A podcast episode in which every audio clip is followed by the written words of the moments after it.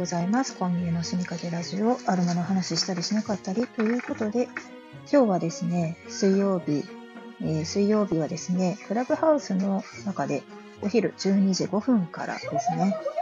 和製油ワイワイ会ゴダティアレバージョンというルームを開いています。なんで12時5分かって言ったら、まあ皆さんね、12時ぐらいからさ、お昼ご飯にしようかなって思って、ちょっとこう用意したりなんかしてね。で、落ち着いたぐらいにご飯食べながら聞いてもらえばいいかなと思って。でクラブハウスの中ではね、ミュートにしていただいて、食べる時だけミュートにして、喋りたい時はミュート外してっていうような自由な参加をね、していただければいいなと思って開いております。で、今日のテーマなんですけれども、えー、妄想で語る日本文学と香りの話ということで、これね、なんでこのテーマにしたかっていうと、あの、先週 AEAJ っていうね、日本アロマ環境協会の機関誌なんですけれども、その中に日本文学ではないんですけど、まあ、文学とね、香りで広がる文学の世界っていうテーマで特集を組まれていたんですよ。そしたらですね、まあ、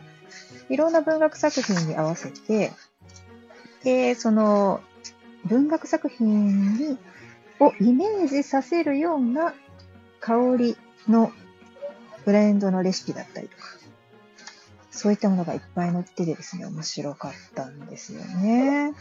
まあ、ただちょっとこのレシピを再現しようと思うと結構ですね、たくさんのボトルを持ってないとね、ダメなので、まあ、調香師さんとか IFA とかでない限りは、100本ぐらい持ってたりとかしないと思うので、なかなかね、あの、再現は難しいとは思いますが、ただ自分の手持ちの精油でですね、まあいろいろ組み合わせてみて、ああ、この文学作品はこういう世界観の香りがするんじゃないかなとか、あるいは、例えば、その文章に出てくる香り、うん、もう直接的に書かれている香りだったりとか、例えば香水の名前だったりとか、あと食べ物の香りだったりとか、そういったものをですね、あの、皆さんで語り合おうかなというふうに考えています。というわけで今日の予告ですね。で、あともう一つですね、ちょっと告知をさせていただきたいのが、えー、1月29日、今週土曜日ですね。今週土曜日の、えー、午後1時半から2時半までの1時間なんですけれども、ハンズアップというライブコマースプラットフォームで、あの、グローバル共和国っていうクラブハウスで7000名ぐらいに参加しているあのクラブがあるんですけれども、その中のあの皆さんでこうビジネスをですね、あの拡大させていこうだとか、すごくその正直者がバカを見るような世界じゃなくって、まああの、きちんと仕事をしている人、頑張っている人、まあ、どういった形で新しくそれを発展させていくのかとか、めちゃくちゃ真面目に毎朝喋っているクラブがあるんですけれども、そこからですね、ビューティーフェイスといって、まあ、ビューティー関連のお仕事をされている方で、まだライブコマースに挑戦したことがない人に、まあ、結構前、まあ、黎明期からですね、ライブコマースが始まったぐらいからずっと挑戦している人が、まあ、やり方とかをですね、教えていただいて、で、しかもそこのプラットフォームですでに、まあ、あの、月額料金とかね、支払って自分の、えー、なんだろう、ライセンスを持たれている方が、まあ、チャンスを開放して何社か集めてイベントをしようということで、えー、1月3、えー、29日、1月29日土曜日の1日は、ビューティーフェスということでね、全5社かな？うん。が、あの、各1時間ずつですね、朝から晩まで、いろんな商品を紹介していくというようなイベントが行われます。これすごいですよね。皆さん、あの、あれですよ、家賃を払っている自分のところを人に貸しますって言ってるような感じなんですよね。そうそうそう。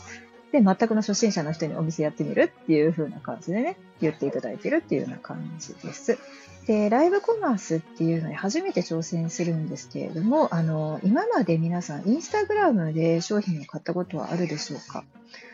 で、うん。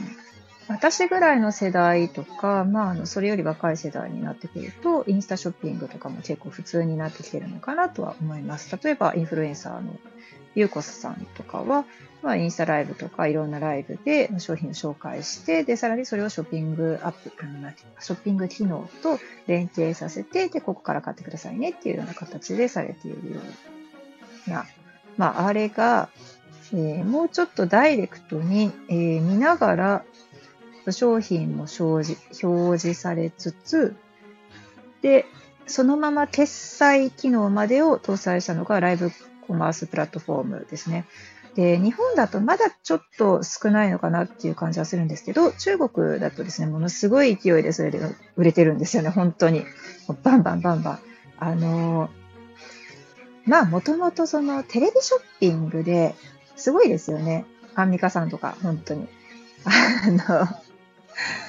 そうそう、あの、ジャパネットです、ジャパネット。そう、ジャパネットですよ。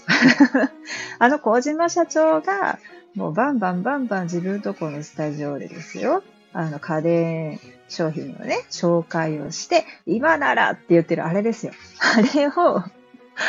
まあ、テレビで見て、皆さんはその電話をかけたりだとか、今だったらそのホームページはこちらみたいな感じになってたりとか、QVC チャンネルだとかね、すごいオペレーターがいっぱい出て、で、問い合わせにも答えて、それを、えー、なんだ、インカムで飛ばして、その、実演販売をしている人にこういう質問が来たので、あ、お色ですか？お色はですね、こちら、もう少しこちらのね、あの、お色の方がこういうなんか感じでとかってね。で、これどういう風に使えばいいですか？あ、それはこういう使い方をしてですね、みたいな感じで、まあ、ね、リアルタイムに視聴者からの質問とか、まあ、あの、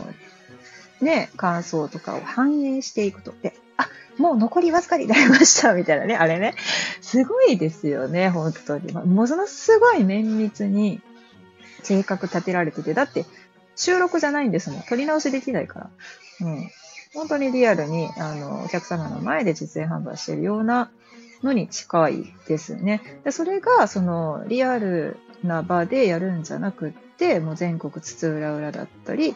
まあ、ハンズアップのプラットフォームだと、えー、アメリカからも見られるっていうふうにおっしゃってたかな。だから世界中の人がもしかしたらチェックしてるかもしれないっていうね、面白いですよね。で、それが、えー、スマホ1台でできるようになってきたということなんですよ。うんまあ、あの、ミューズネスとしては本当にライブコマース初めてですね。インスタライブでも、あの、実演販売みたいにして商品設備をした後に、ここにアクセスしてくださいね、みたいなことを、ライブでやったことはないんですよ。あの、インスタライブはするんですけど、質問には答えるけど、どちらかというと、そこから購買につなげてない人だったので もうね、なんだろう、商売下手か、みたいな 感じなんですけど、そうじゃなくって、あの、昨日実際にちょっとテストで見ていただいたんですよね。そしたら、やっぱり時間配分とかめちゃくちゃ難しい。面白いんですよ。その、今まで私その実店舗を持つことができなかったので、もともとね、あの、販売員向けの性格はしてるんですよ。お客様とおしゃべりしながら、あ、でもない、こうでもない、あ、これっちの方がいいですかねとか言って、おしゃべりしながら、その、お客様のニーズに合わせて何か提案していくっていうのをすごくね、楽しんでた販売員だったんですよ。あの、過去の和菓子会社に就職してた時。そう、百貨店の中で和菓子を受けたんですけど、めっちゃ楽しかったです。あの、常連さんとかも仲良くなったりとかね、して。なんかそれを、インターネット上で、あの、本当お会いしたことがない方でも、まあ、つながって、で、リアルタイムにあの、まあ、こういうことで困ってるんですけど、とか言ったらいろんな商品を提案できるようになったりだとか、お悩みにね、合わせて、私がこう、おしゃべりをすることで、まあ、疑問とかが解決されて、納得して買っていただける。だったら、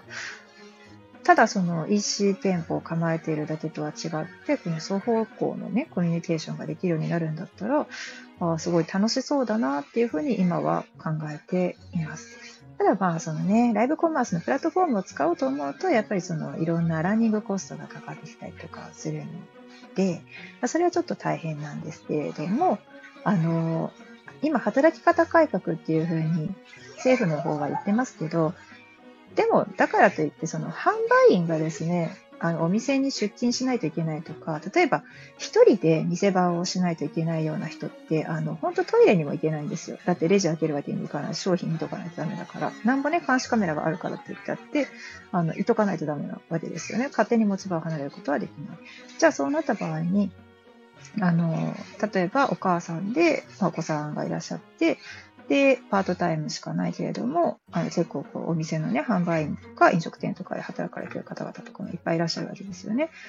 で、実際にその出勤をしてお店に立って、で、拘束時間が何時から何時まであって、ってなると、自分の都合では絶対に動けないわけですよ。で、さらに、ま時給になってしまうんですね。今はいくら売っても時給になってしまうっていうところが、どんとすごく抜本的に変わってくるんじゃないかなと思って。例えば週1回に1時間だけこの配信の時間で自分の商品を売りたいっていう方々がもっと自由にお家の中から発信をして、まあ、お子さんが例えば、ね、学校とか幼稚園とか保育園に行ってる間に少し働いてでもそれがすごくあの励みになって自分が頑張ったら頑張った分だけ、まあ、商品が売れたりだとかあとはその自分の都合で、まあ、あんまりね、その頑張って売る、ね、じゃないにしても、例えば1日の中で、まあ、2時間とか。で、それをまあ毎日やってもいいとしても、まあ、最低ね、あの、6時間とか8時間拘束とかそういったものが、人間の働き方からはどんどん変わってくるんだろうなっていうふうに感じました。さあ、何の話やねんっていう感じなんですけど、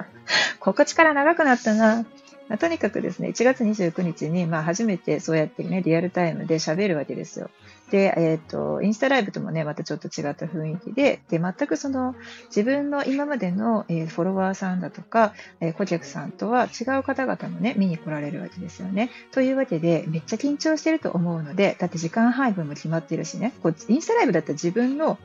決めた時間でできるわけですよ。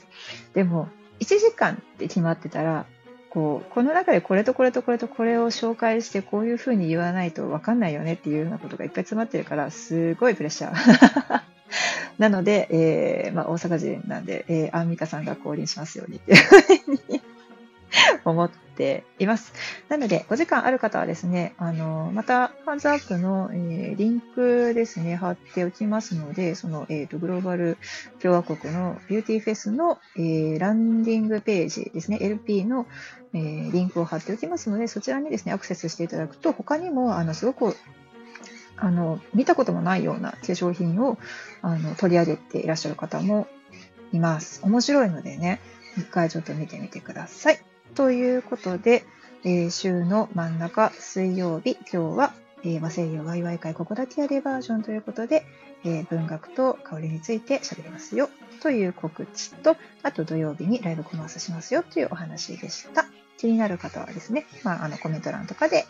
教えてください。ではでは、いってらっしゃいませ。